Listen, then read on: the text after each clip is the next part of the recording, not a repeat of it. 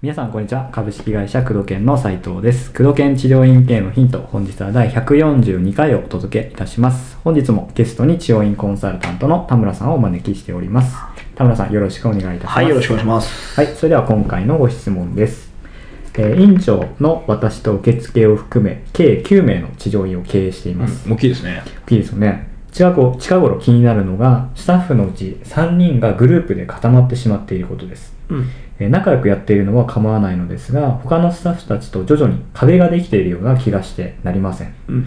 えーたまたま3人のシフトが重なってしまった時は、まあもう1人のスタッフが1人でポツンと昼食を食べていることもあり非常に居心地が悪そうだなという印象がありますえーこれはもう直々にまあ注意した方がいいのでしょうかえーできる限り、まあ、怒らずにスタッフの中をフラットに保つ工夫があればぜひ教えてくださいというご質問ですうん。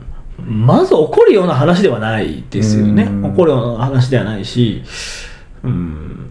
まあ、環境の問題が大きいのかなとは思いますよね。うんまあ、気が合う合わない、9人もいればやっぱその、まあそうですよね気が合う人と合わない人って出てきちゃうのは、うんあるいは仕方ないかなとはうん。思うんですけど、うん。まあ、そもそものスタートのところに教育をちゃんとやってるのかどうかっていうことですよね。スタートの教育ですか、うん、あの治療院でよく起こるんですけども、はい。個人主義に走るところって結構多くあるんですよね。ん。あの院っていうものが一つの社会になっていて、はい。院の一つの社会の中でうん。極端な話言うとその個々が競争してるっていううん状態、うん個々が独立してる状態っていうのがあるんですけど院経営ってそうじゃなくて、うん。ライバルは院の中じゃなくて院の外にいるわけですよね。うん確かに。そのマーケットの中で、うん。えー全国5万件だ6万件だって言われてる治療院のはい。数うん。の中,、中で、えーのマーケマーケットがの中で戦っていかなきゃいけないわけですよね、うんうん。勝ち残っていかなきゃいけないわけですよ。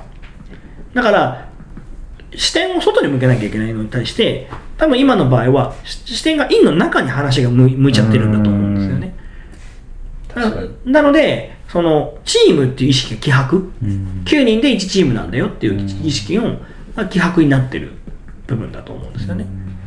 ここが一番欠けてる部分。だからここの教育が足りてないんだろうなってう。ん。いうことですよね。だから、院全体で達成する目標の設定とかが、うん。もしかしたら甘いのかもしれないなうん。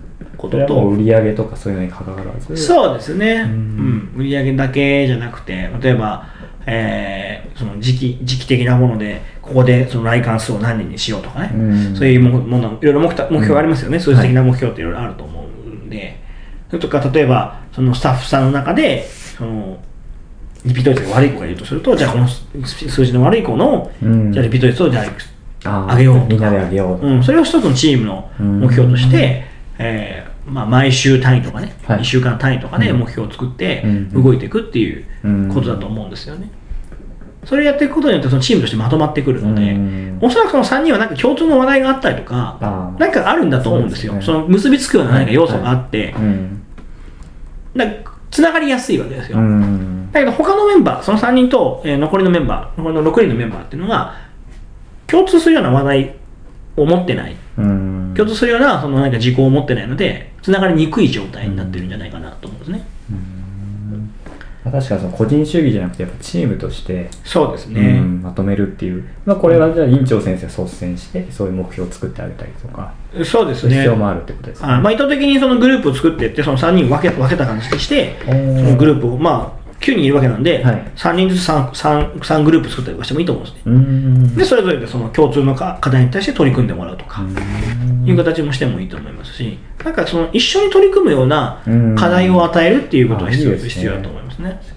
うん、なんか学校イメージと分かりやすいえそうですそうです運動会とかそういう行事とかみんなで一丸となってやりますもんね。そうですね、うん。そうすることによってコミュニケーションが生まれてくるわけなので、うん。その強制的なある程度のその混ぜるっていうことをしないと、うん。やっぱ心地のいいもの同士で集まってしまうので、確かに確かに、うん、そうですよね。だから学校でもそうですよね。絶対この人とちょっと仲良くなれないっていう子でもそういう行事とはもう一緒にやってた。そうそう、やらなきゃいけないっていうね、うん。うん職場なんでね、仕事なので、うん。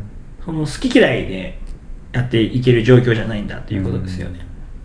確かにこの辺はもうじゃあ先生院長先生が率先して。そうですね、もう仕組みとしてやっていくっていうことですよね。うん。例えばそこの3人の問題が語るとしても、スタッフの世代が入れ替わったときに、また同じような問題が起こると思うんですよ、おそらくね。ああ確かにそうですね。うん、多分文化的にそういうものになっちゃってるんだと思うんですよ。ね。その個々の個々の好きなようにうん。こう固固まれるような、おそらくちょっと緩いんだと思うんですようん。ね、環境が。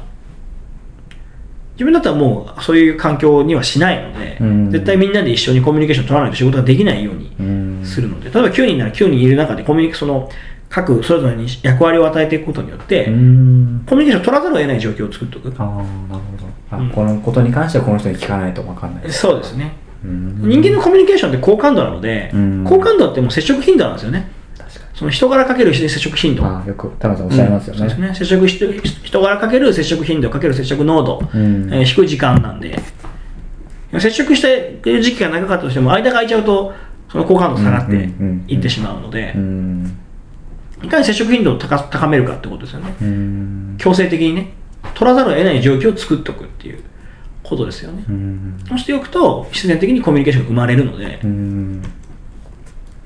なるほどうん。ただまあ気をつけなきゃいけないのは、あの人柄かける接触頻度なんで、はい。その人柄が悪いと 悪印象に変わっていくのでそうですね。そこはまあ最初のあの初動のね、教育のところで、えーコミュニケそのスタッフ同士のコミュニケーションの取り方、うん。人としてのコミュニケーションの取り方、感じ悪くならないよううにん。するっていうコミュニケーションの取り方っていう教育もしなきゃいけないし、うんうん。スタッフ間同士で会話するときも必ず敬語で会話するようにしましょうねとかね、うんうん。スタッフ間同士の会話の仕方とかっていうものも、うん教育しなきゃいけないだろうし、うん。うんそのね、一つの事象だけ取ってもなかなか解決する問題じゃなくてそう、ですよね。うん。うん院全体の文化そのものをしっかり作っておかなきゃいけないっていうことですね。なるほど。あとは僕が、まあこれ、ここは単店舗の話ですけど、はい。あの、多店舗展開やってる時にすごく意識してきたこと、意識していることとしては、あの、院名で話をしないっていうことをすごく意識してましたけどうね。ん。多分、何々院のスタッフ、何々院のスタッフっていう言葉は絶対使わないようにしてましたね。あなるほど。あの、会会社名、会社名でね、うん会社名、株式会社なんとかのスタッフっていううん意識を持ちなさいって徹底的に教育をしていましたね。これやっぱ非常に怖いことなんですよね。その、派閥ができるっていうことは。うん非常に、まあ、致し方ないところもあるんですけど、非常に怖いことなので、うんえーそれが起こらないように言語から意識させるっていうことをね、やってましたね。会社のスタッフっていうことですね。うん今だからこの院の中で、個々人なんで、私はって主語が私はなんね、多分ね。うん。一人称が私は、うん。俺が、うん。僕はっていう多分、一人称での多分組織になってると思うんですけど、うちの会社はっていう一人称になってくると。うん。と、これはもう全然変わってくるので、言葉の使い方を変えさせる。言葉変わるとやっぱ意識が変わってきますから、うん。必ず。意識が変われば必ず行動も変わってくるので、個々人でやると、あいつ嫌い、こいつ嫌いとかってなってくるんですけど、うん。チームとして考えた場合にそんなこと言ってらんないんで、言ってらんないですね。うん。そういうね、言葉遣いを気をつけ、その使い方を気をつけさせるっていううん。ことをすれば。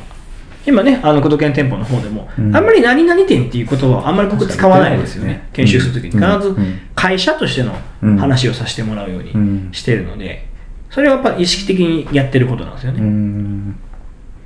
なるほど。まあこれはじゃあ起こることではなくてそうですよね。うん。文化を作っていくっていう仕組みができてないっていう部分だと思うので、うん。あのお互いがコミュニケーションを取って取っていかないとやっていけないような、えー仕組みにするっていうことと、うん言葉の使い方を気をつけるっていうことですね。なるほどもうこれは院全体で取り組むそうですね。はい。まあ、会社名があるので会社名で、うんを主語にしていくっていうことですね。なるほどということで工藤研治療院系のヒントをお届けしてまいりました田村さんありがとうございましたありがとうございました。